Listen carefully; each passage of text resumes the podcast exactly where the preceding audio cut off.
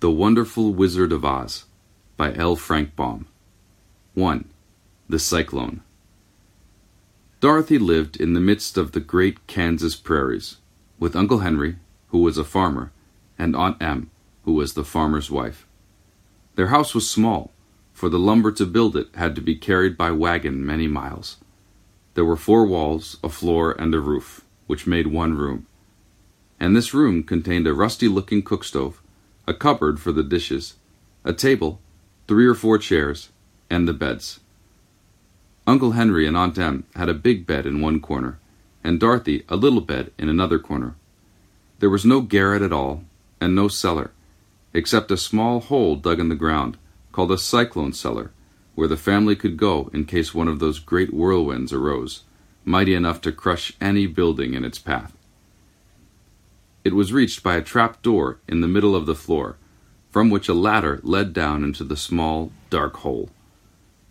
When Dorothy stood in the doorway and looked around, she could see nothing but the great gray prairie on every side.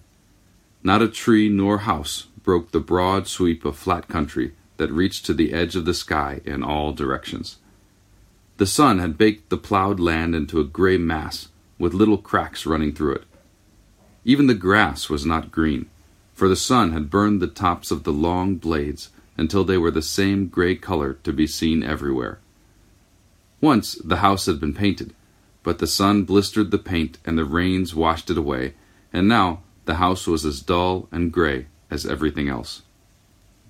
When Aunt Em came there to live, she was a young, pretty wife. The sun and wind had changed her too. They had taken the sparkle from her eyes and left them a sober gray.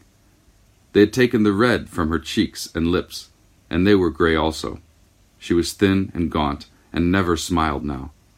When Dorothy, who was an orphan, first came to her, Aunt Em had been so startled by the child's laughter that she would scream and press her hand upon her heart whenever Dorothy's merry voice reached her ears.